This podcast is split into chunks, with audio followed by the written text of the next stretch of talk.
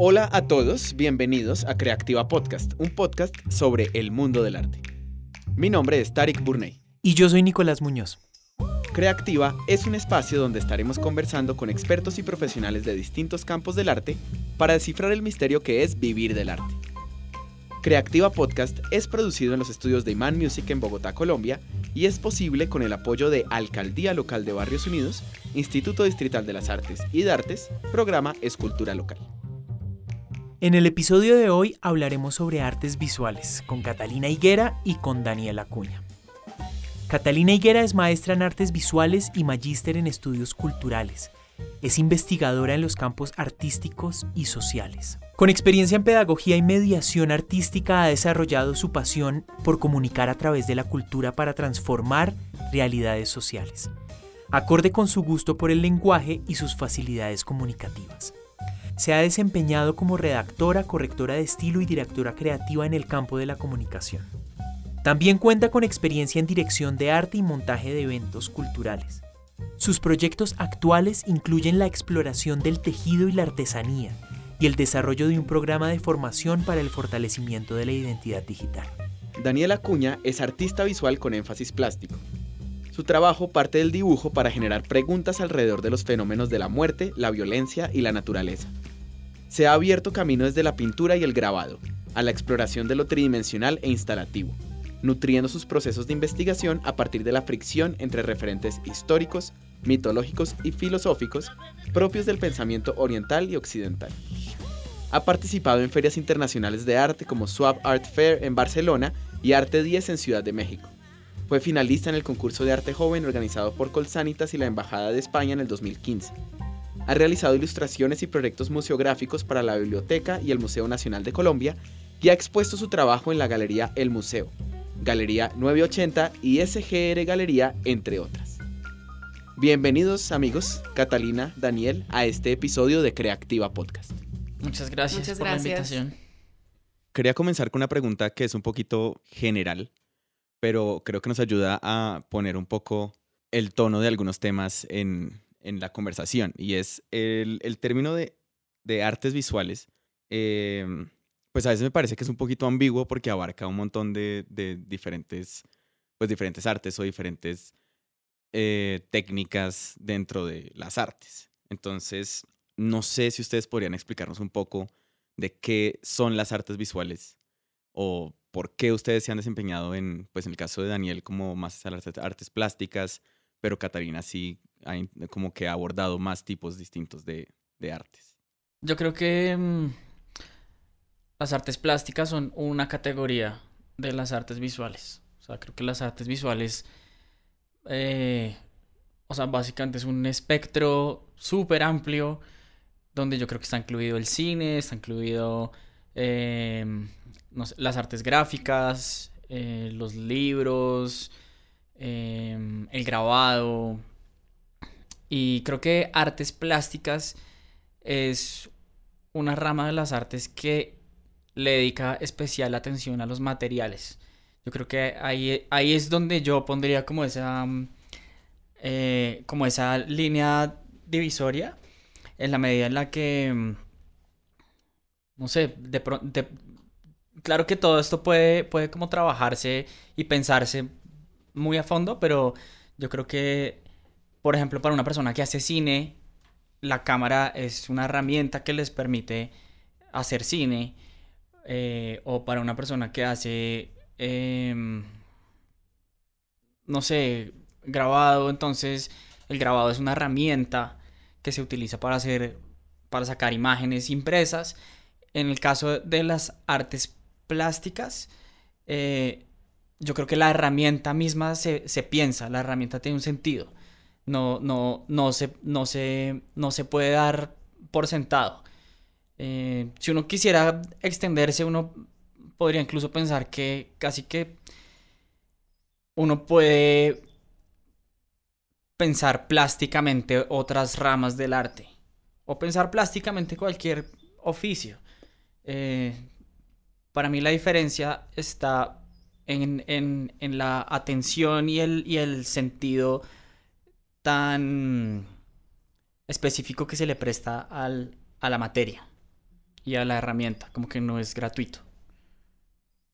Eso sería como mi definición, no sé, Cata, ¿qué opinas? Sí, yo, yo creo que Dani y yo concordamos en eso, primero porque pues ambos estudiamos artes visuales. Em, ya voy a reflexionar un poquito sobre esa categoría, pero digamos para continuar con lo que estaba diciendo Dani sobre las artes plásticas, yo creo que las artes plásticas tienen una naturaleza muy material y en ese sentido e, es una experiencia táctica, táctil, eh, muy sensorial. Em, por eso de las artes plásticas está la pintura, que hay una relación con un químico, con un material que está teniendo una serie de reacciones, eh, que tiene una temporalidad también, lo mismo pasa con la, con la escultura.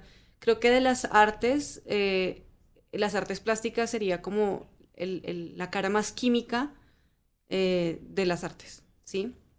Mm, digamos que es consciente de que los materiales tienen una temporalidad, que no permanecen, entonces la historia del arte plástico tiene que ver, por ejemplo, con una, una de sus grandes técnicas históricamente en Europa es la, la, pintura al óleo. Entonces la pintura al óleo cuando uno la ve en, clase, pues uno está pensando en la pintura, cómo hacer que perviva, cómo hacer que el color no se oxide, cómo eh, mezclar un color que tiende a envejecer más, más pronto que otro tipo de color, entonces uno aprende a qué color poner primero que otro. Por ejemplo, si tú pones un fondo negro o usas un pigmento muy oscuro, este pigmento oscuro con el tiempo va a permanecer más que los pigmentos claros. Entonces, si, eh, si ustedes ven una pintura, por ejemplo, en una iglesia por allá del barroco, eh, aquí en Colombia, en una iglesia indígena o sí, Chiquinquirá, ustedes ven que las imágenes católicas son muy oscuras. Seguramente tenían mucha más luz, pero eh, las pinturas, los pigmentos más claros se han ido perdiendo y entonces lo que queda es la imagen oscura. Entonces digamos que esas son como el tipo de reflexiones que uno está haciendo y son reflexiones muy químicas, ¿no? Sí. Nosotros somos un poco alquímicos, somos como los mm. locos alquímicos de, como los científicos alquímicos locos de, de las artes.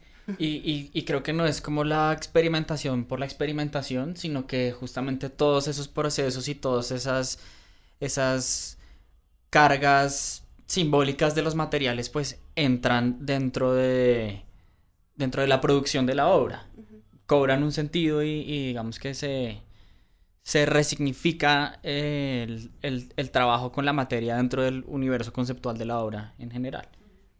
Antes de, comenzar a grabar, Caterina, nos mencionabas que tal vez, pues, que te tenía la noción que tal vez en el exterior era, estaba más consolidada la idea de artes visuales eh, un poco que acá en Colombia.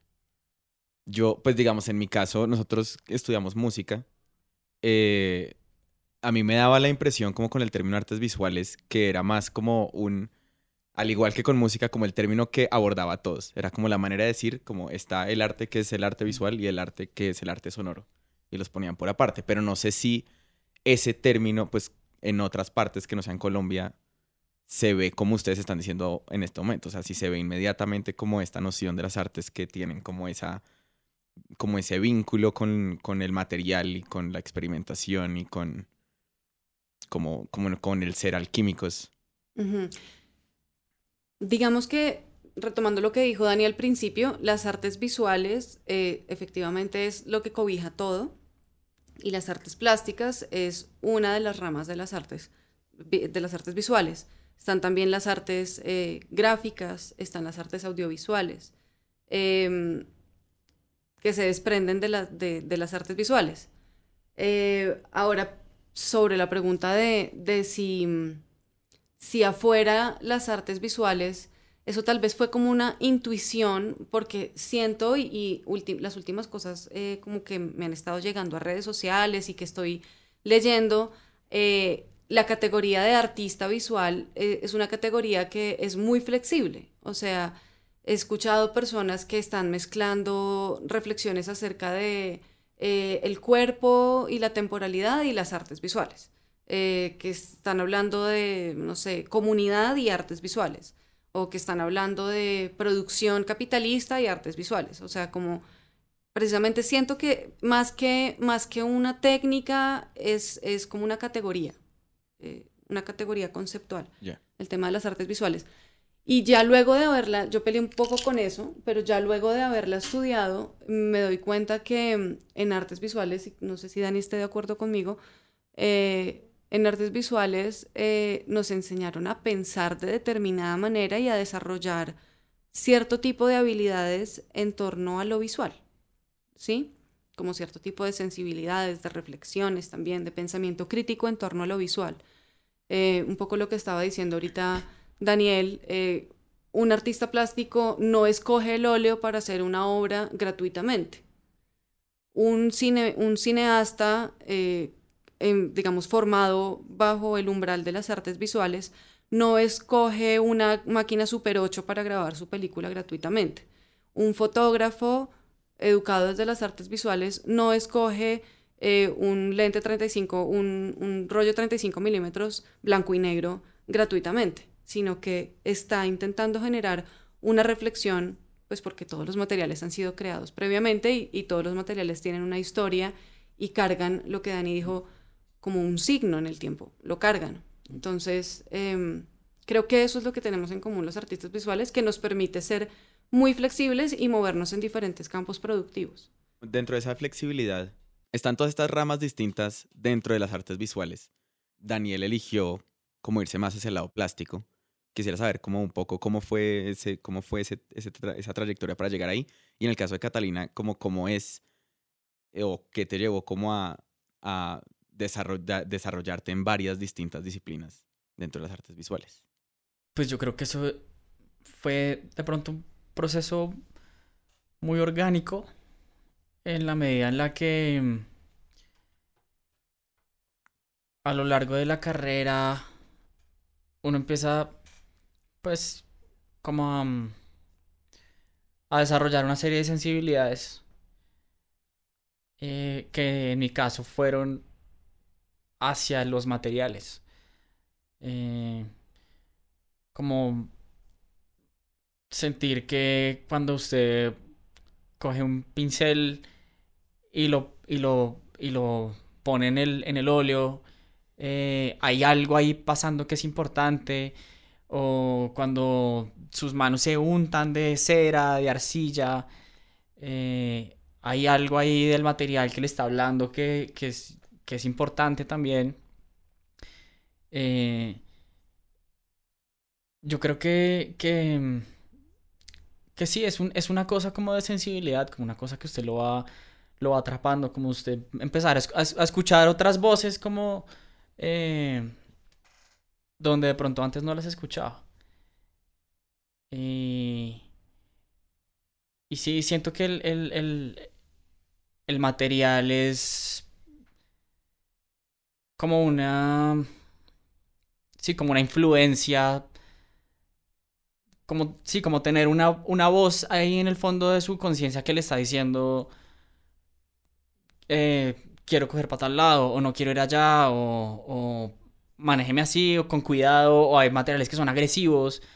Eh, no sé, usted se puede cortar, se puede quemar. Eh, y, y, de pronto en el, en el proceso de estar trabajando con la materia, cuando uno siente que esas cosas le van llegando a uno, empiezan a, como a configurar toda su experiencia mm, creativa sea, hay un, hay, un, hay un punto en el que uno no puede zafarse de eso, porque se vuelven como estructurales de lo que usted está pensando.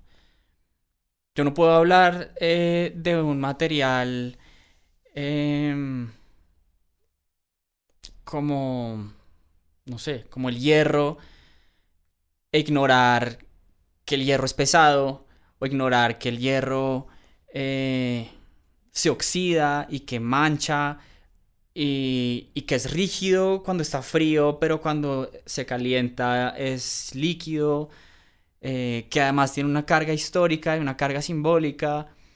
Eh, entonces creo que mi, mi, mi decisión de tomar ese camino fue simplemente como decidir escuchar un poco esas voces que creo que es, es básicamente lo que pasa cuando uno está trabajando plásticamente. Es como decidir abrir, abrir un espacio para que ese tipo de cosas puedan hablar. Pues ahora, ahora que lo dices, yo mm, también, pues con el énfasis plástico, em, me gustó mucho la pintura al óleo.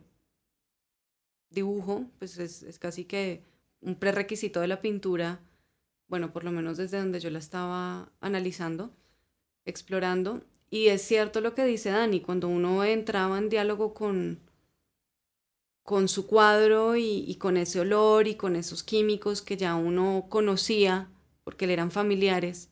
Y eran familiares porque literalmente estaban en el estudio y estaban pegados en todo, en tu ropa, en tus manos, te tocaba rasparlos, ya sabías con qué rasparlos cuando estaban secos, con qué diluirlos, con qué uno entraba como en, como que la intuición, no sé, se despertaba muchísimo, ¿no? Porque uno, uno sí estaba pendiente de, de, bueno, yo puse este azul aquí y me fui a dormir y al otro día me levanto y, digo, uy, pero ese azul anoche se veía diferente. Y entonces es como atrapa, ¿sí? Porque tú entras como en, un, en una comunicación muy mágica con, con, con la pintura mientras la estabas ejecutando. Yo la abandoné hace mucho. Em, todavía hoy me pesa. ¿El haberla abandonado? El haberla abandonado pero precisamente por lo que me pesa, como que siento que es una relación que no se ha terminado. Entonces yo siento que en algún momento va a volver. está bien, está bien que en este momento estamos distanciadas, la pintura y yo. Pero mm, sí, respondiendo un poquito a tu pregunta, em, para mí configurarme como artista visual en el campo profesional ha sido un poco un camino lleno de tropiezos Em, porque uno llega al campo profesional eh, buscando trabajo, ¿no? Buscando una estabilidad económica. Y uno llega y dice, ay, pero es que yo soy pintora, a mí me gusta el óleo, no me pongas a hacer otras cosas porque a mí me gusta el óleo. Y es, es uno tal vez adquiere como esa terquedad porque en el, en el estudio cuando estabas a solas con tu pintura, pues era lo que constantemente te estabas reafirmando, yo soy pintora, a mí me gusta el óleo, a mí me gusta el retrato, y lo estabas haciendo y lo estabas haciendo, y tu identidad estaba ahí en ese juego. Cuando te, te sacas de ahí, en mi caso fue todo voluntario, o sea, yo dejé de pintar voluntariamente y voluntariamente decidí no hacer mi carrera como artista plástica, sino mirar cómo me iba en el campo profesional con, con las aptitudes que había venido desarrollando que tiene que ver mucho con el capital creativo, em, que más tarde si quieren lo podemos elaborar, eh, sí me pasó como un poco de estrellones porque pues en la vida a ti ninguna empresa te necesita como pintora al óleo y como retratista al óleo. O sea, esto era por allá en la época de Velázquez, que, que sí, a ti te podía contratar el rey para que tú le pintaras retratos. Venía el mecenas y solucionaba el problema. Lo que necesita, que, que, hace falta en esta época, ¿no? Que uno era el publicista en ese, en Eran publicistas. Sí, claro, y mm. eran editores también, y, ellos hacían álbumes familiares, o sea, era, era un tema muy distinto, ¿no? Como que el, el objeto tenía un entorno de circulación. Ahorita una pintura es casi que aislada, pobrecilla, ¿no? O sea, las, las, han excluido de la historia y ahorita son unos objetos como sin mayor uso. Creo que, o sea, estaba pensando que de pronto si uno mira hacia atrás en la historia se puede encontrar un momento en el que justamente artes visuales y artes plásticas fueran la misma cosa, porque cumplían un poco el mismo propósito, ¿no? O sea, antes lo que había era la pintura y la escultura, y hasta más adelante que llegó el, el, grabado y, y, la fotografía. Y la fotografía.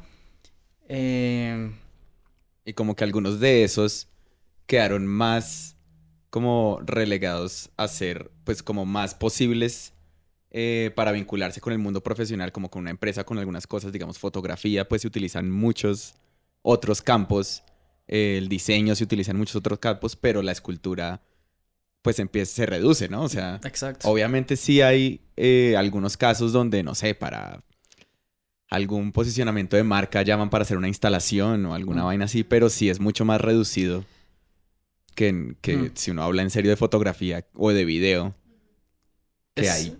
mil otras subcategorías de esos campos. Es como si, como si su, obsolescencia la hubiera hecho digna de tener su propia categoría.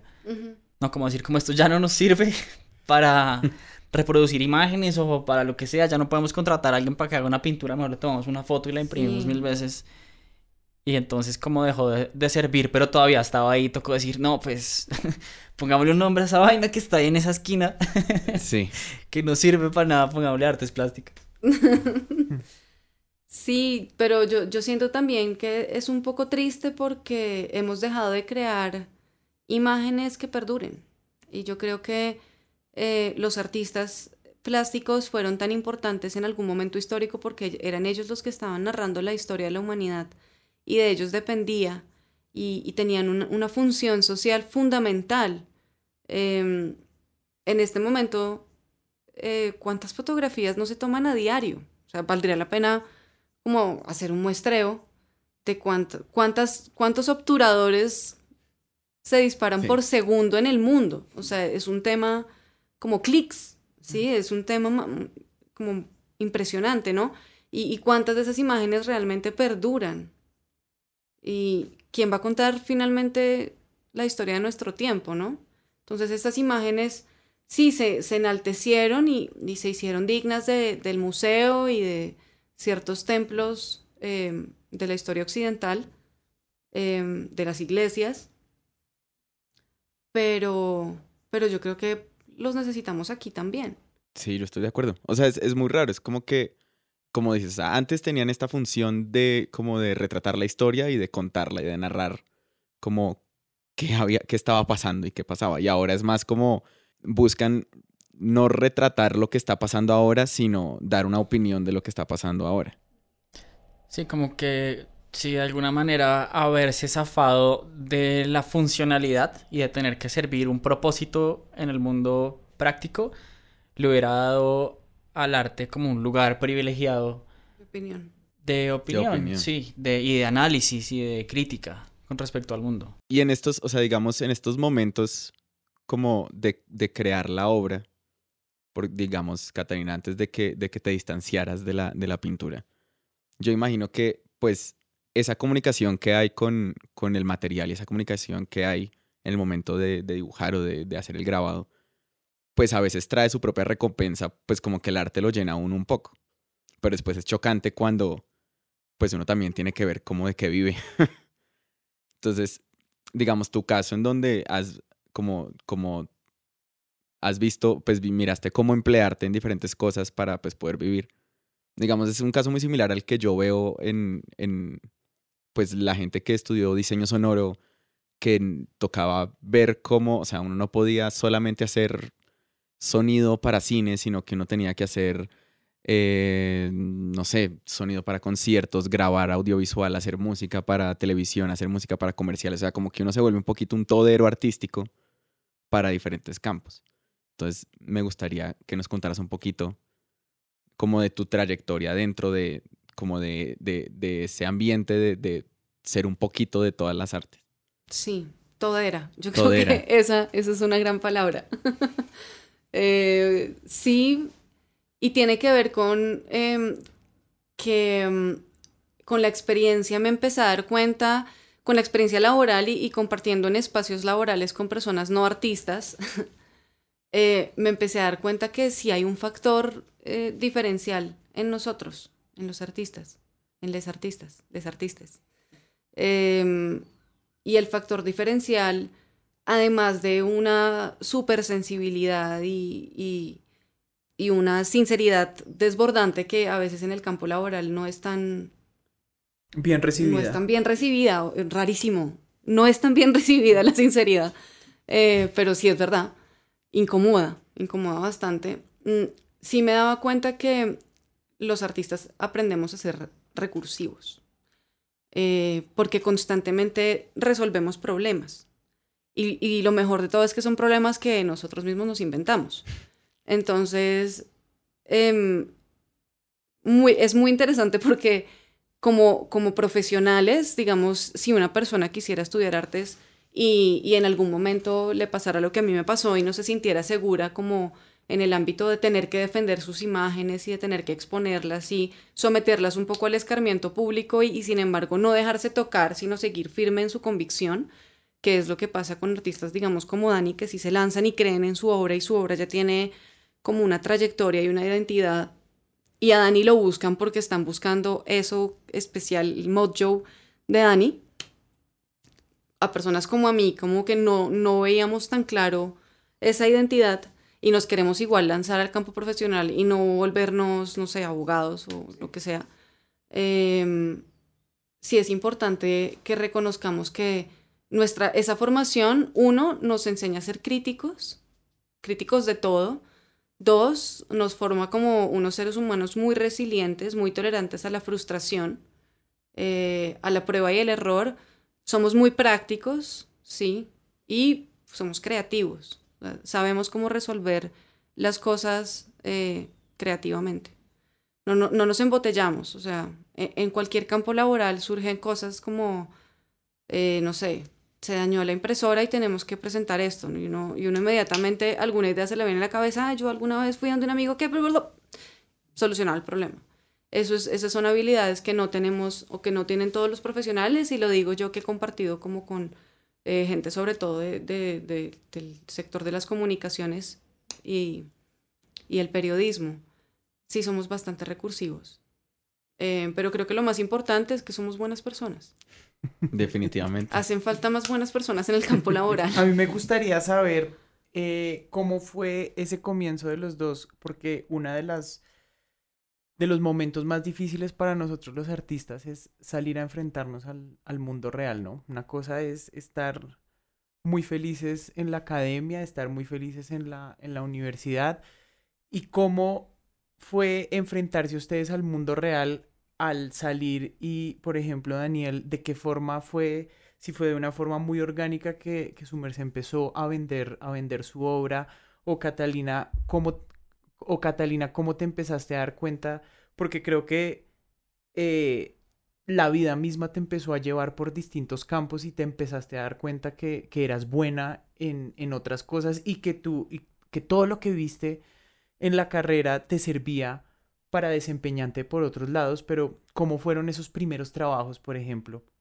Que uno al principio, en cuanto a nosotros, eh, ese, buscar ese primer trabajo, ese buscar, es porque una, una de las cosas que nosotros sabemos como músicos es que a nosotros no nos miran un cartón, sino nos miran un portafolio, ¿sí? Uno no va a buscar un trabajo como músico eh, con un cartón de una universidad, de una maestría, doctorado, lo que sea, sino le piden a uno qué portafolio tienes, para qué película has hecho la música o para qué campaña publicitaria has hecho el sonido.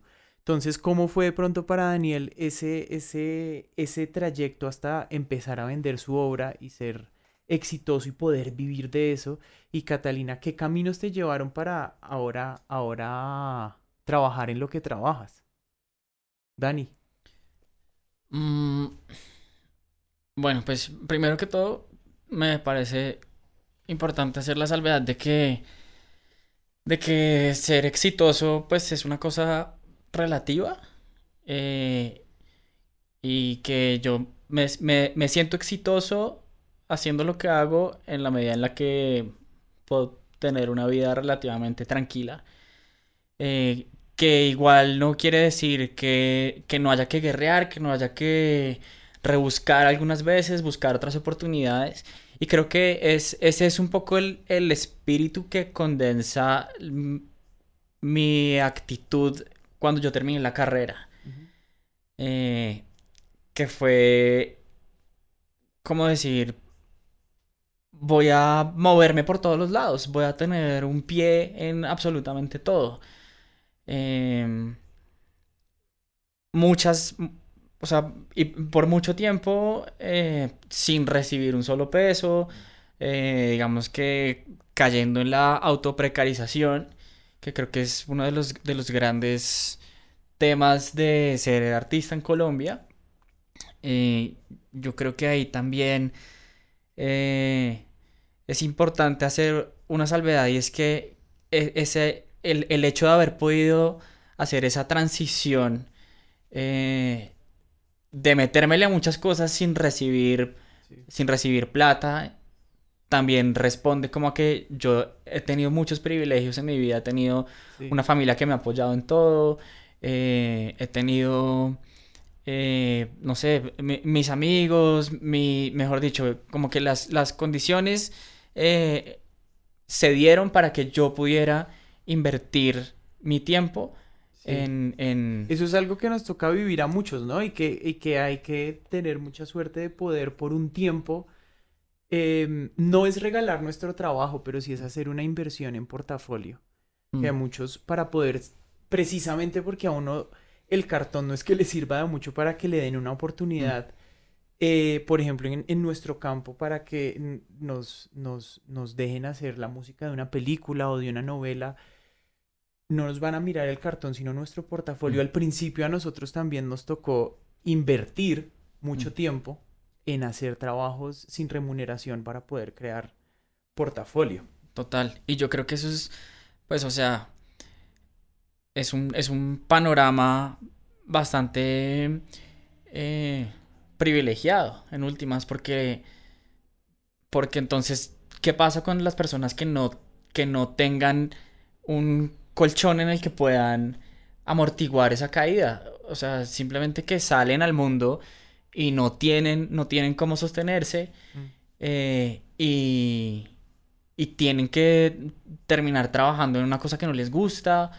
Em, y, y, bueno, pues creo que es, es, es, es importante como reconocer eso. Eh, creo que sería muy interesante poder eh, hablar también con una persona que haya tenido una, una, una transición de pronto un poco más dura eh, entrando al mundo laboral. Yo me siento súper afortunado de haber podido hacerlo de una manera como tan, tan gradual y eso lo que me permitió fue justamente eh, meterle el hombro a muchos proyectos de autogestión. Em, estuve, yo estuve un tiempo, por ejemplo, haciendo un festival de artes que se llamaba Quinoxio Exploraciones.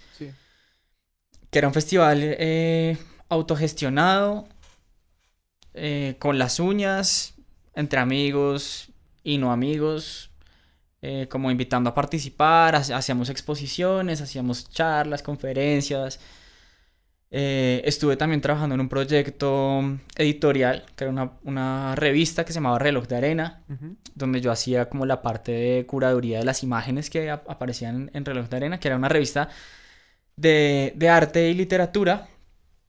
Em, había otra, otra, otra parte em, que hacía la curaduría de los textos que aparecían ahí, también 100% autogestionada, sacando plata del bolsillo, perdiendo plata.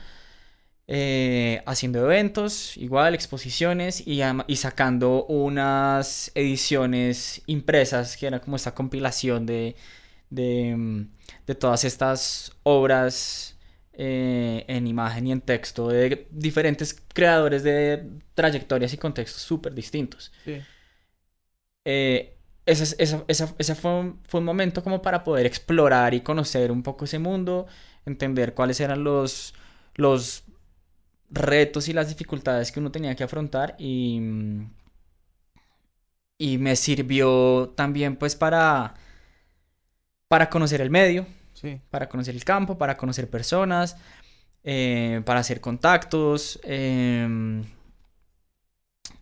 y eventualmente fui eh, mostrando mi obra. Un poco ahí como entre, entre, toda, entre todos estos otros proyectos mi, obra personal era como uno de, uno de tantos espacios que venía intentando desarrollar, em, aplicando a convocatorias, dándome un poco a, conocer en el mundo de las galerías. Sí. Em, Pero de cierta forma es como fue estudiar el gran campo de las artes visuales que hablamos al principio. Y para los dos fue el mismo proceso. Veo, Dani, que, que fue salir y empezar a probar de todo un poco hasta empezar a encaminarse por una de las ramas, que es en la que su merced se está, se está Sí. especializando en este momento. Yo creo que- empezar a probar de todo un poco del campo de las artes visuales como tal, pues de lo que podía, Sí. estaba en sus manos hasta empezar a encaminarse en una. Creo que estudiar es una palabra muy glamorosa. Creo que fue más como chocar. Como sí, salir a estrellarse enfrentarse al mundo, mundo. real y pegarse contra una pared, un muro duro. Ajá. Y ahí, pues. ¿Cuánto tiempo pasó, cuánto tiempo pasó Dani cu- eh, al cuánto tiempo de enfrentarse a ese duro mundo su merced vendió su primera obra? Eh, ¿Qué tuvo que vivir usted para poder mostrar su arte, crear como esa identidad como artista y vender esa primera obra que usted dice, o sea, no esa primera obra que le compró a uno la mamá de pronto, algo, esa primera obra que usted dice, este soy yo como artista y que de pronto se siente cómodo como artista y la pudo vender?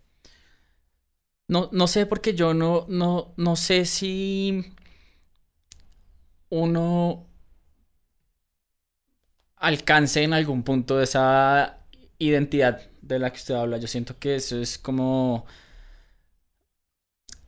Puede ser de pronto un lugar común que a uno le, le de pronto se le instaura en la cabeza eh, sobre, o sea, a raíz de tener referentes como Botero, por ejemplo, que uno ve un Botero y uno dice, no, pues claramente Sí. ese es Botero, porque él tiene su identidad, tiene como su, su estilo que uno lee inmediatamente.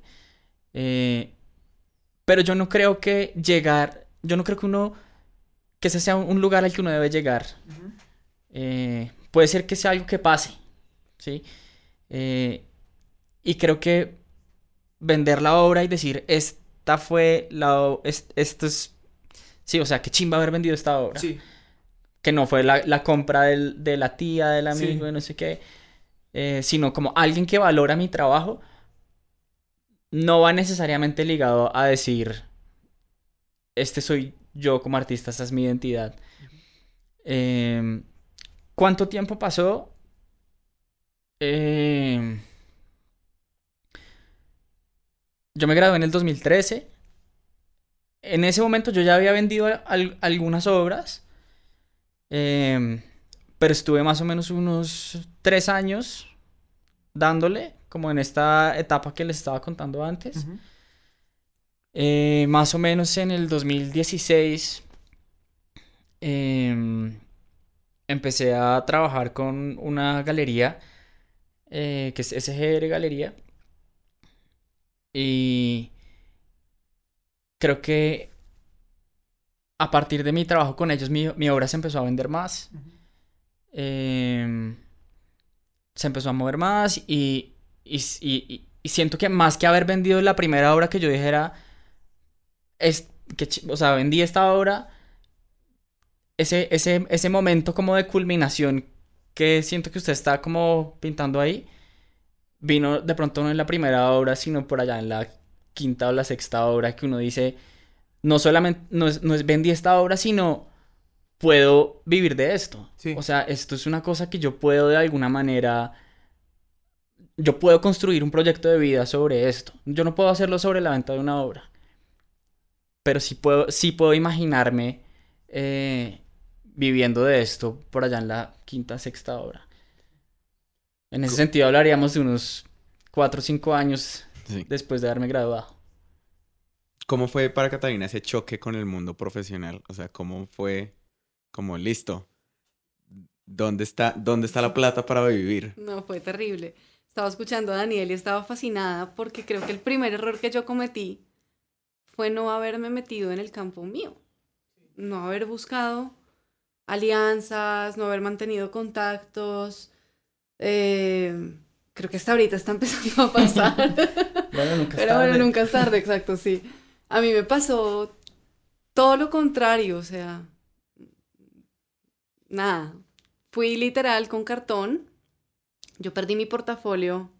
Eso fue, eso fue un momento de quiebre, ¿no? Que estábamos hace un rato hablando de los momentos de quiebre antes de la grabación.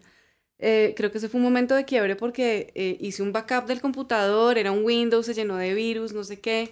El computador de la carrera, ¿no? En donde todo el, ma- el material, los Uy, textos, no. las investigaciones, todo se había puesto ahí por cinco años, porque además yo duré como seis años y medio, estaba feliz, nadie, nadie yo no me quería salir de, de artes visuales, o sea, yo era feliz.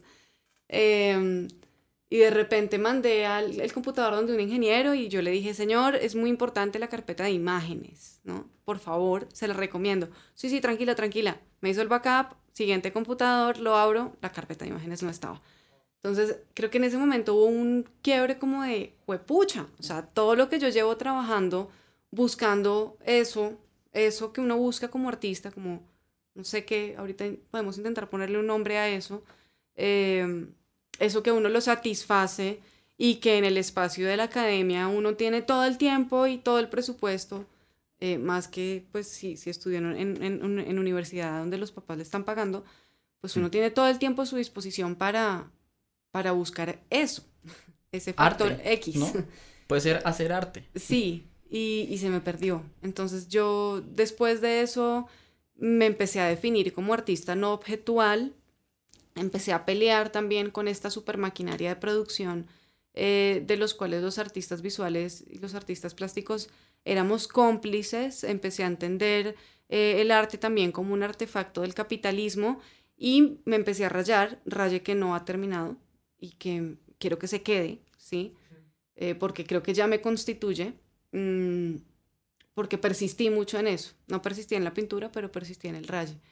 Y mm, eh, eso me llevó como a irme más hacia el camino de la teoría, eh, en donde sentía que había una retribución más directa en cuanto que pues yo escribía y, difundir los textos pues era más sencillo o así no los difundiera pues el simple hecho de escribirlo y tenerlo para mí y que una persona lo leyera ya me sentía satisfecha me metí un poquito por ese lado em, pero entonces cuando salí al, al campo laboral salí sin portafolio Em, un poco en peleada con mis, con mis colegas, qué oso, un poco peleada con mis colegas, pelea mía, ¿no? Porque yo mismo me la había casado. Y salí a buscar en los motores de búsqueda www.elempleo.net, eh, maestra en artes visuales y mi primer trabajo fue como maestra. ¿Sí? Literal por los algoritmos.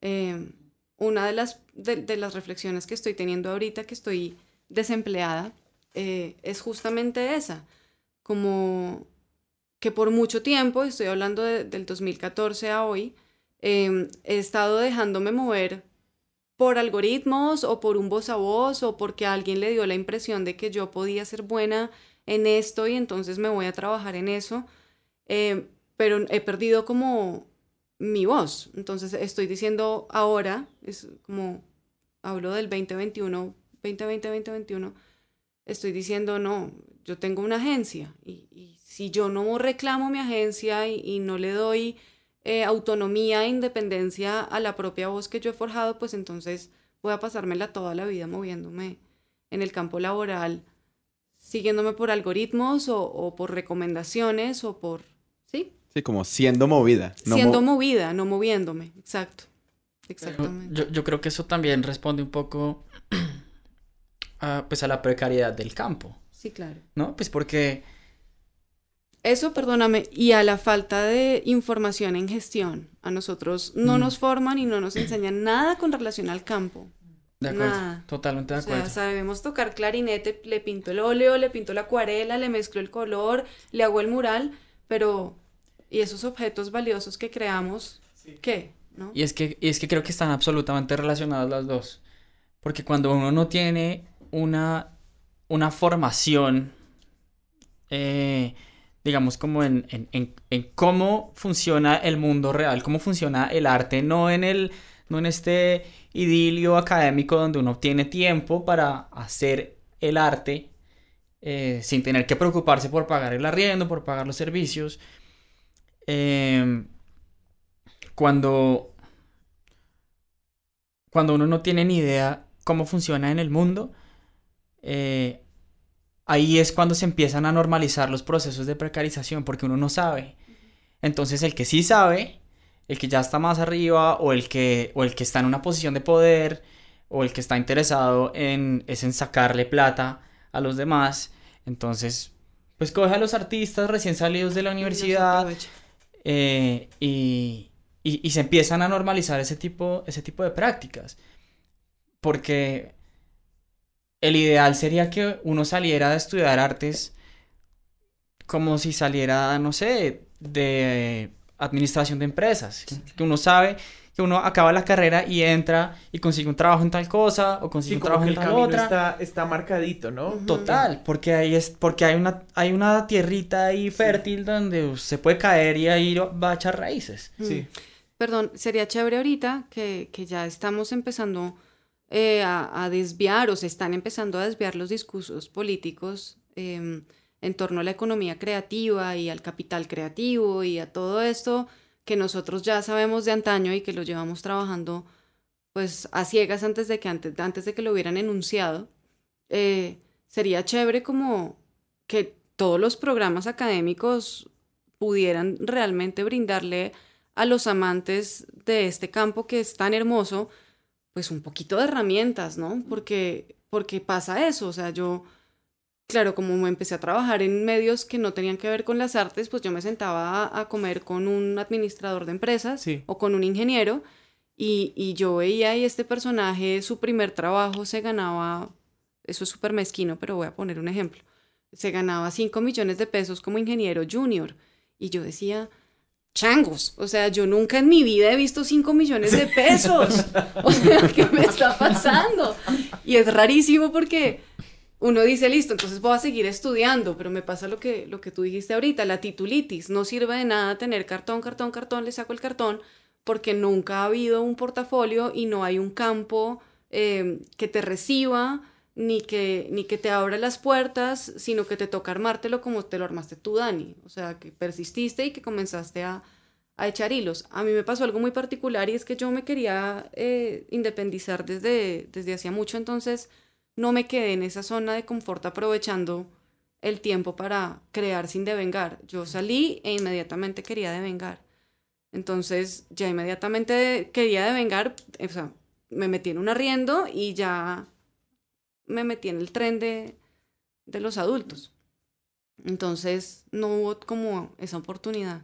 Y ese punto que tocas, Catalina, es muy importante porque creo que es un factor que estamos viendo eh, repetidamente en los capítulos y es que a uno no le enseñan eh, cuánto cuesta tu trabajo en las artes como tal, ¿sí? Porque una cosa es el abogado, una cosa es el médico, ¿no? Que tiene un panorama mucho más marcado, pero nosotros en las artes, y eso es algo que uno se da cuenta cuando empieza a vivir el mundo real, es que no nos dicen, no nos enseñan cómo salir a buscar trabajo, cuánto cobrar por mi trabajo, cuánto cuesta una pieza mía, ¿sí? En cuanto vendo un, un, un, un um, o cuánto me deben pagar por hacer la música de una película, eso es algo que uno no sabe. Y uno tiene que entrar a enfrentarse con el mundo real y pegarse unos totazos grandísimos, vivir unas primiparadas grandísimas eh, que definitivamente en la academia a uno le deberían, aunque sea, ayudar a, a saber cómo hacer una tarjeta de presentación. ¿Qué tengo que hacer para encontrar trabajo? Un músico, ¿qué tiene que hacer? Sí, pues yo creo que una de las cosas más complicadas ahí es que nosotros eh, producimos bienes intangibles. Eh, o mejor dicho, eh, los músicos y los artistas y los literatos, a pesar de que el, el producto de nuestra investigación y de nuestro estudio y de nuestro tiempo, derive en un disco o, en una pintura o en una escultura o en un libro, eh, ese objeto no, no, mejor dicho, está, está mistificado, eh, está fetichizado, está escondido. Todo lo que le hemos puesto, todo el, trabajo y la inversión que nosotros hemos hecho, no es visible en el libro, ni en el disco, ni en la pintura, ¿sí? Ni en la ilustración. Porque lo que hay ahí invertido es una serie de capitales simbólicos que no son visibles. Entonces, lo primero que uno no sabe es esa gran pregunta de cómo cobrar. Mm. ¿Cómo voy a cobrar? ¿Cuáles son las relaciones? Y obvio, lo primero que uno hace, y creo que yo así alguna vez vendí alguna pinturita, yo lo, muy, muy ingenua, pues dije, bueno, yo invertí estos materiales y le voy a poner un tiempito, una plusvalía por el tiempito que le invertí y entonces la hora costaba 300 mil pesos. Hombre, ¿sí? Como, ¿y qué pasó con cinco años de carrera, con todo lo que aprendí, con las reflexiones que yo estoy teniendo, el tiempo que le he invertido a investigar, luego el tiempo que le invertí a crear, o sea, hay un montón de procesos anteriores al objeto que son realmente lo que le da el valor al objeto, los que producimos objetos, ¿sí? Entonces es muy difícil eh, moverse en el mundo real, que es un mundo que se está moviendo a, partir de capitales eh, económicos en su mayoría, decirle a, los productores culturales que producimos cultura, y la cultura es intangible en su mayoría, eh, pues decir, cobre por eso, mm. ¿no? Y posiciónese y créaselo, porque eso es lo jodido, que uno no se lo cree, ¿sí? Y uno por vender dice, ay, se lo voy a dejar porque usted es mi amigo. Pues no debería ser así, ¿sí? Tal vez no deberíamos regalarnos, pero es que no sabemos cómo no hacerlo. ¿Y cómo fueron descubriendo cómo cómo venderlo bien. O sea, cómo fueron descubriendo cómo ponerle un valor a su trabajo. Porque está esa obra de 300 mil pesos, pero después, ¿cómo hiciste? No, no, no lo he hecho. No lo has descifrado. Ahí es cuando te pasó la pregunta. a ir por otras, por otras ramas. Sí, claro. Sí. Sí. Pero igual eso mismo pasa en las otras ramas, ¿no? O sea, no es que... Porque en los casos donde no es producto, uno igual no sabe o sea, en la parte de artes, a menos que a uno le paguen un sueldo en una empresa, que ya le dicen, listo, el sueldo es este, listo. Pero en cualquier otro caso, si uno está de freelance en cualquier campo del arte, sigue siendo el mismo caso en donde uno no sabe realmente cómo medir cuánto cuesta ese conocimiento que uno tiene. Entonces, en algún punto, o, o sea, no sé si ustedes en algún punto saben cuándo hicieron como el clic de listo, esto tiene que ser es así. Yo no lo hice. Yo no lo he hecho porque pues me empecé a mover por, por salarios, por honorarios. Entonces, pues sí, comencé ganándome un millón quinientos y lo último que me he ganado han sido cuatro.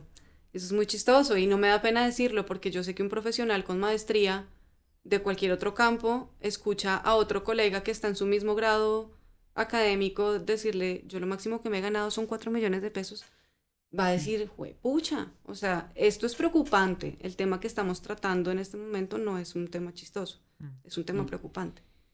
Y si es necesario que haya, uno, agremiaciones, o sea, que, que, nos reunamos y nos articulemos y exijamos. Eh, y dos, pues que los profesores se pongan a nuestra disposición, ¿no? Que, se, que mm. jueguen de nuestro lado, porque muchas veces no juegan. Sí, y yo creo que, bueno, sí, no solo los profesores, nosotros también ponernos a disposición de los demás, ¿no? O sea, igual, pues para las personas que estén escuchando esto, eh, pues que sepan que estamos también a su disponibilidad. Pues como si tienen alguna pregunta sobre lo que estamos hablando, pues creo que pues yo por lo menos estoy más que abierto a, a, a compartir mis experiencias. Creo que lo que, lo que dice Cata es clave. Eh, y es buscar aliados, buscar la colectividad. Yo creo que esa es, esa es un poco la manera. Porque, porque igual lo que, lo que tú decías, Cata, como de, de como hacer ese ejercicio, por lo menos en el campo de, de, de las artes plásticas, la manera en la que yo he operado, eh, hacer el ejercicio de decir, cuánto estoy gastando en materiales, cuánto tiempo estoy gastando, cuánto no sé qué, como poner todo ese tipo de cosas en números, creo que es importante hacerlo porque eso es lo mínimo, o sea, eso es, eso es, el, es la base, es como si voy a... Si, voy a vender una obra y no voy a recuperar ni siquiera lo de los materiales ni mi tiempo, pues no tiene ningún sentido. Em, ahora, siempre va a haber este gran bache eh, del, como del valor simbólico, que nadie puede llegar y poner un, poner un dedo encima y decir esto cuesta tanto porque para la cultura representa tanto, porque además, o sea, se ha visto que muchas veces eh, este, este, este valor que tienen las obras de arte para la cultura se ven a legitimar muchos años después. Em, lo, que, lo que no quiere decir que entonces uno no tenga herramientas y que uno no tenga cómo ponerle precio a las cosas. Para mí el, ejercicio más importante, además de hacer como el presupuesto básico de los materiales y el tiempo y estas vainas, es conocer el mercado. Eh, porque finalmente lo que uno quiere hacer es eh, sumergirse ahí, o sea, en, en- entrar ahí y tener un, un, un, un producto que sea competitivo en el mercado, que igual es muy loco estar hablando en estos términos porque yo no, no soy empresario ni sé nada de esto y, y, y, y me ha tocado aprender muchas cosas por haberme estrellado con el mundo de esa manera, justamente.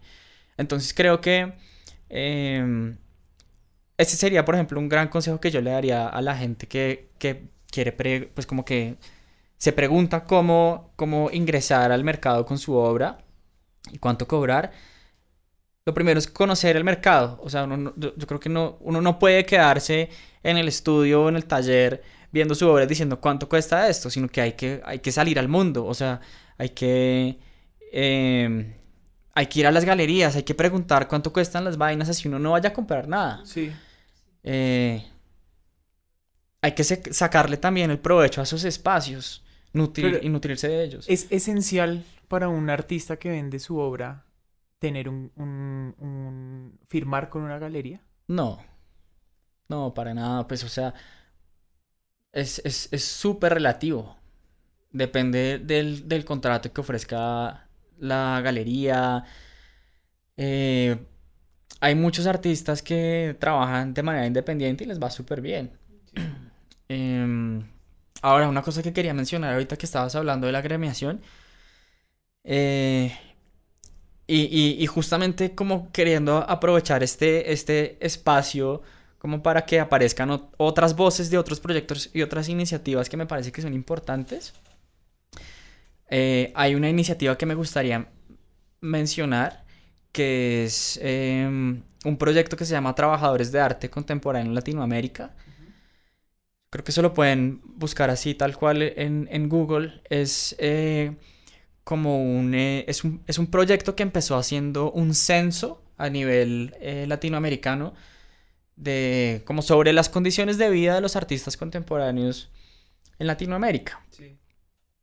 Como, sí, como co- algunas de las cosas que estamos hablando, como eh, siendo artista, en, qué cosas eh, ha tenido que trabajar, más o menos cuánto ha ganado mensualmente, cuánto tiempo dedica de su vida a trabajar en arte o en otras cosas, bla, bla, bla. Y eh, a partir de, esa, de ese gesto como de, de, de censar y de reconocernos, eh, empezaron a sacar un manual, eh, que es como un manual de, digamos, como de buenas prácticas De supervivencia. de supervivencia. Sí. Tal cual, tal cual. Eh, en el que, en el que se, se, se esclarecen un poco, se dan por lo menos unas pautas de cómo deberían operar, de, de, de cuál es como eh, la manera justa, sensata de, de moverse eh, comercialmente siendo un artista contemporáneo. Sí. Entonces, tarifas, comisiones, todo este, este tipo de cosas. eh, lo recomiendo mucho para cualquier persona que, que tenga ese tipo de inquietudes.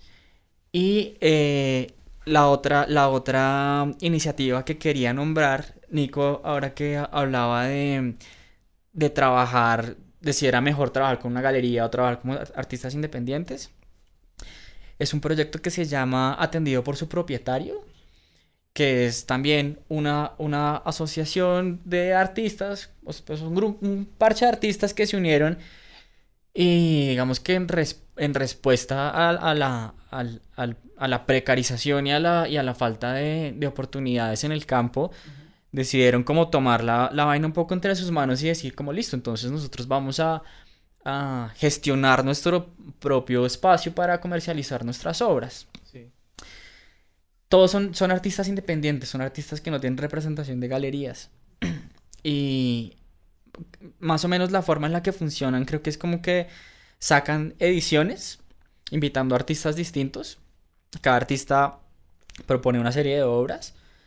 eh, y por la venta de esas obras, la, la venta de esas obras, digamos que esa, esa plata se divide y va una parte para el artista que vendió y la otra parte va para una especie de fondo común que se reparte entre todos los artistas de la edición. Entonces, casi que independientemente de cuál sea eh, Todos ganan. el artista que más venda o el artista que más venda, todos eh, sacan algo de ahí. Sí, yo justamente estaba, me había levantado a buscar el celular para mencionarlo, porque yo creería que sí es muy importante pensar eh, en investigar en, economía, en economías colaborativas y, intentar eh, agremiarnos y asociarnos para beneficiarnos en colectivo. Esa es una de las iniciativas que a mí más me llamó la atención. Esto salió el año pasado como en, en plena en plena pandemia, en plena crisis y los trabajadores culturales pues hemos sido de los más afectados. Em, suena cliché, pero pues lo es. suena eh, redundante. Sí, suena redundante. Em, y fue, me llamó muchísimo la atención justamente por esto de la bolsa común, ¿no? Como que finalmente todo lo que, todo lo que se reúne mm, es para beneficio de todos. Y, y, e, ese tipo de lógicas creo que son lo que nos hace falta.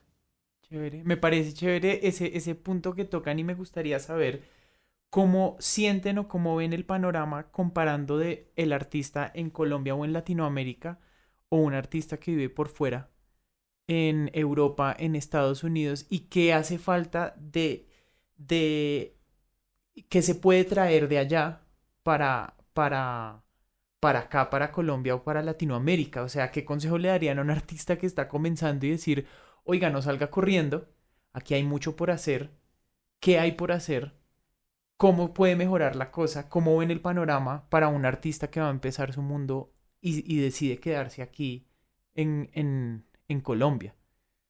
O si decide salir corriendo. O, si decide salir corriendo.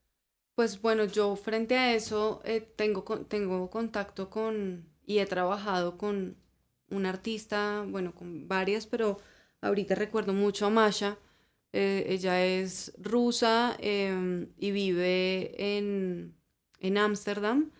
y ella pues mantengo contacto con, directo con ella constantemente y básicamente ella también me dice, aquí también es difícil. Tengo otra amiga que está en, en Barcelona y ella me dice, aquí también es difícil. O sea, creo mm. que... Em, claro, yo estoy dando un muestreo de dos, ¿no? Seguramente hay otros casos eh, que estén en, una mejor posición, pero creo que el factor, eh, y que no está mal reconocerlo y no es ser pesimista ni mucho menos, sino ser realista, es que es difícil, ¿sí? Es difícil por lo que dije anteriormente, como de que el, capitalismo está basado en una producción masiva y en un consumo masivo. Y en esa medida, pues hay mucha gente produciendo cosas muy bacanas, muy importantes. Y lo importante que creo que falta, por lo que he visto en Ámsterdam sí pasa, em, es que la gente se une. Y se une a la manera que, los europeos con sus estados de bienestar saben hacer. Se toman un lugar, son ocupas, toman la legitimidad del predio, inmediatamente sobre ese lugar empiezan a construir. Dani, no sé si tú te acuerdas, pero por allá en nuestros años mozos eh, hicimos una vaina así con un parche. ¿Te acuerdas? Eh, ¿Ocupar un lugar? Sí, ¿no te acuerdas que era como un... ¿Derrocar un gobierno? como... Ah, eh, ¿Cómo era que le llamábamos? La galería ahí cerca de las torres del parque, bueno, era como un, predio que estaba al lado de una olla y que era de una familia de alguien, em, de un familiar de alguien, de alguno de nosotros, y, y era un predio que no, no sabían cómo, cómo limpiar, pues porque estaba literalmente al lado de una olla y al lado pues estaban vendiendo bazuco, iban todos los habitantes de calle a, a comprar. Em, o los habitantes de calle adictos a comprar a, esa zona y entonces el arte fue la solución. Antes de, antes de que el Bronx, antes de que lo hicieran en el Bronx, lo hicimos nosotros. Y es importante como... Pioneros, pioneros. Es, importante darnos cuenta que en nuestras manos eh, hay muchas herramientas y si nos unimos, eh, la logramos. Y es cuestión de que literal hagamos una vaca como cuando uno llega y se encuentra con los amigos y dice, ¿cuánto tiene? Queremos chorro, ¿cuánto tiene? Pues poner una vaca. De pronto alguien tiene, sí, yo tengo el garaje de una abuelita que se murió y esa vaina es un cuarto de chacheres que nadie quiere coger. No sirve, métalo a la vaca. Y empezar a mirar, yo tengo facilidad para hacer copies en redes sociales, no sirve. Yo tengo facilidad de, no sé, de crear stories en Instagram, nos sirve.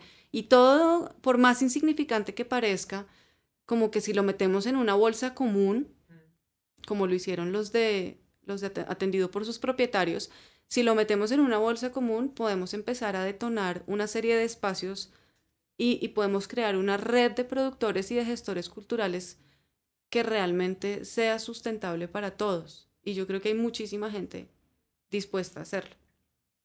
¿Qué tan importante es para un artista las redes sociales? Porque también he visto y sigo a bastantes, a, varios artistas en redes sociales que logran vender su obra por redes sociales.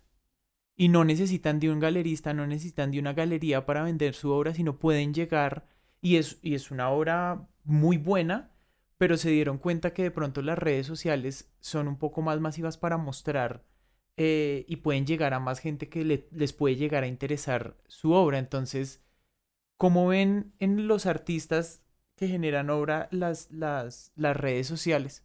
Yo creo que em, las redes sociales son una herramienta, como cualquier otra, que uno tiene que evaluar si le sirve para lo que usted quiere. Em, en cada caso habría, habría que ver, por ejemplo, si, si lo que uno quiere es si la, si la obra que uno hace es una obra que de pronto tiene que ver con, ¿sí? con las reproducciones, con los medios masivos de comunicación, em, de pronto puede ser una obra que funciona muy bien para moverse a través de redes sociales. También sé de artistas que no, no tienen cuenta de, de Instagram ni Facebook ni nada. Eh, y, y que, y que les va muy bien. O sea, em, creo que es, cuestión de evaluar muy bien cuál es el propósito que cumple. En general, creo que esa es mi, postura hacia las redes sociales y es que uno no puede como dar por sentado que, que, entonces la red social me permite llegar a un montón de gente, entonces voy a publicar todo por ahí. Eh, porque yo siento que las redes sociales empiezan a tener como su propia inercia y empiezan a jalar un poco para donde ellas quieren jalar. Cada red social tiene su, su, pues como su dinámica. Su personalidad. Su personalidad, sí. Yo también veo ahí un inconveniente em, y es que tendría eh, el artista que acomodar su práctica para poderla exhibir en una foto de 1080 por 1080. Eh, creo que la experiencia artística no logra ser representada, eh, por ejemplo, una, una, instalación sonora no podría venderse a través de redes sociales tan fácilmente eh, como una ilustración que sí, o sea, y creo que hay muchos artistas que también tienen eso, como una línea de productos. Y está súper bien. Eh, creo que eh, sí es necesario que diversifiquemos eh, nuestros ingresos y, como dicen vulgarmente, que no metamos todos los huevitos en una canasta. Eso sí es indispensable. Y, y, tal vez como a veces hace falta bajar un poquito la cabeza y decir, bueno, sí, ¿por qué no estampar un poquito de mis ilustraciones en unos MOOCs? Sí, ¿no? Si los MOOCs venden. Sí pasa y, hay artistas que lo están haciendo y, creo que eso no le quita absolutamente nada porque finalmente son maneras para, para subvencionar su, creatividad, su, labor creativa. Sin embargo, eh, siento que, y ya pues es como quisiera dejar por sentado eso que es mi opinión, que es muy importante no quedarnos como con la perspectiva de, ser creadores, autores, eh, individuos, separados del contexto y que nos comunicamos con el mundo únicamente a través de nuestra pintura, de nuestra escultura, de nuestra instalación o de nuestro video, sino que de verdad nos demos cuenta que somos una red gigante de personas y que lo que nos hace falta es infraestructura y si la infraestructura no nos las dan, no, no nos la garantiza el gobierno eh, ni la empresa privada, pues entonces creémosla nosotros mismos. Y este tipo de espacios son para eso también para generar ese tipo de redes. Creo que ese, puede ser una, un, propósito chévere para las redes sociales, no pensar solamente en promocionar la obra, en que sea un lugar para promocionar la obra, sino pensarlo también como un espacio de, de organización y entrar en contacto con otras personas. Exacto. Bueno, amigos, han dado muchísimos consejos, pero me gustaría para cerrar, si hay un consejo adicional que se les ocurra para una persona que está recién empezando o saliendo de la universidad o decidiendo qué hacer dentro de las artes visuales. A ver, Dani, hagámoslo entre los dos. ¿Cuál sería el primero? Em, Portafolio, ¿no? el primero es la obra. Sí, ser Sí. juicioso, registrarla. Sí, o sea, es que ese es, ese es el puente, ese es el puente como, mejor dicho, es como la base sobre la que uno va a construir su, su carrera. Si uno no tiene la obra, pues a, a dónde va a llegar. Ah, bueno, habría que hacer una salvedad ahí, y es que yo sí creo que de pronto es distinto cuando uno habla de artes plásticas o artes visuales, digamos, cuando uno está hablando de ilustración, si está hablando de, de cine, si está hablando de artes plásticas, de pronto la cosa varía un poquito. Yo creería que el primer consejo es, obvio, crear. Pero bueno, pues el consejo al artista, entonces el artista ya cree, ya cree, crea, perdón. Eh, el siguiente sería ser juicioso con el registro, ser organizado con su trabajo y valorarlo, porque hay mucha gente que tiene mucho talento y, y es chirri. no sé cuál es otra palabra para decirlo, como... Como descuidada. Sí, hace una cosa aquí maravillosa y es como así, que chimba, la bota y se la llevó, se la comió el hongo y ya, ¿me entiendes? Como sí tener un poquito de disciplina y como de, de guardar y de ser consciente que, que cada una de las cosas que uno expresa tienen un valor, si no ya, puede tener un valor histórico. Entonces sí, Mm. ser juicioso como con conservar y armar un portafolio. Sí, por favor, tenga sus archivos y su portafolio en más de un lugar, no lo tenga todo en un computador. Mm. Súbalo a la nube, mándelo. Eso es súper importante. Creo Sí, que ese sería el primer sí, sí. consejo. Sí, como listo. Tener su obra, porque ese es el insumo, ese es el producto, digamos que es, ahí es donde radica el valor de lo que hacemos los artistas. Sí. eh, hacer un registro juicioso de esa obra, o sea, velar por ella, cuidarla, eh, tenerla en buen estado, bien registrada. eh, yo ahí pasaría de pronto a, a- a- otro consejo, que es conocer el medio. Salir un poco a la vida y lo que hablábamos ahorita, ir a las galerías, conocer, preguntar, eh, hacer preguntas estúpidas. Em, y no solo galerías, o sea, pues lo- todos los espacios autogestionados, todos los espacios culturales, eh, ir a teatro, meterse en, en, eh, meterse en revistas, perder plata, hacer exposiciones, Sí. em, Untarse del mundo, untarse. Hacer contactos, darse a conocer. Sí, preferiblemente evitando prácticas de autoprecarización en lo posible. Digamos que cuando la cosa es autogestionada es, es un poco distinta porque es algo que uno está, es como una inversión que uno está haciendo.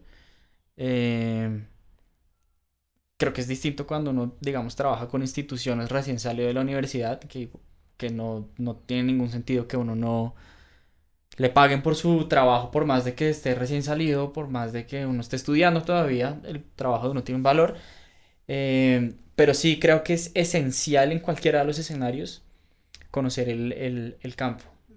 Y digamos, no limitar también el campo solamente a, a las personas que están en su círculo más cercano, sino también incomodarse. Yo creo que yo los invitaría y las invitaría a, a incomodarse, o sea, ponerse en retos. Si les encanta el trabajo de una ilustradora y la ilustradora está en Tokio, no pierde nada, consigas el email, contáctame y escríbale, o sea, como tener, tener, no, no le tenga miedo y, y desconfianza a, a lo que usted es y a lo que, en lo que usted cree y a lo que usted crea. O sea, como medírsele y sentirse incómodo para crear esas, esos lazos. Eso es importante. Sí, sí, creo que pues es básicamente salir de la zona de confort. O sea, si uno, si uno está súper cómodo en su taller produciendo y haciendo sus vainas, pues entonces salga del taller. Y al revés, si uno tiene miedo de sentarse en el taller y enfrentarse al, al lienzo, el- al lienzo en blanco, entre comillas, eh, pues hay que hacerlo. Creo que es, es, es el momento para hacerlo. Tal vez sea también algo para hacer el resto de la vida, pero especialmente creo que ese, ese momento es, es, es clave para poderse incomodar un poco. Grandes consejos. Muchas gracias. Usualmente pedimos las redes sociales de nuestros invitados. ¿Nos les gustaría darnos las redes donde la gente pueda encontrarlos? Sí, claro. Pues, bueno, primero, pues gracias a ustedes por la invitación, por esta plataforma. Eh, espero haberla aprovechado bien y pues ojalá sigan invitando. y ojalá invitemos a más personas con diferentes experiencias, con diferentes perspectivas. Podamos nutrirnos justamente entre, entre todos y todas. Eh, mi trabajo lo pueden encontrar en mi página web, que es acunadaniel.com, o en mi Instagram, que es dacunat. Ahí me encuentran, me pueden escribir y charlamos por ahí. Uy, espérense que yo si no me la sé. Em, el celular. el, Instagram es eh, Seigera, o sea, Chiguera A. Y en el en Tumblr también es eh, Seigera, ahí pues estoy subiendo textos y, y videos que, que, he hecho por ahí en colectivo también. Están ahí, los pueden encontrar, están subidos en, en Vimeo también. Chiguera, Chiguera. Perfecto amigos, muchísimas, muchísimas gracias por estar aquí, creo que aprendimos bastante de este tema. Y también nos, nos llevó a, creo que más preguntas y más como temas para otros capítulos, podemos profundizar en otras áreas.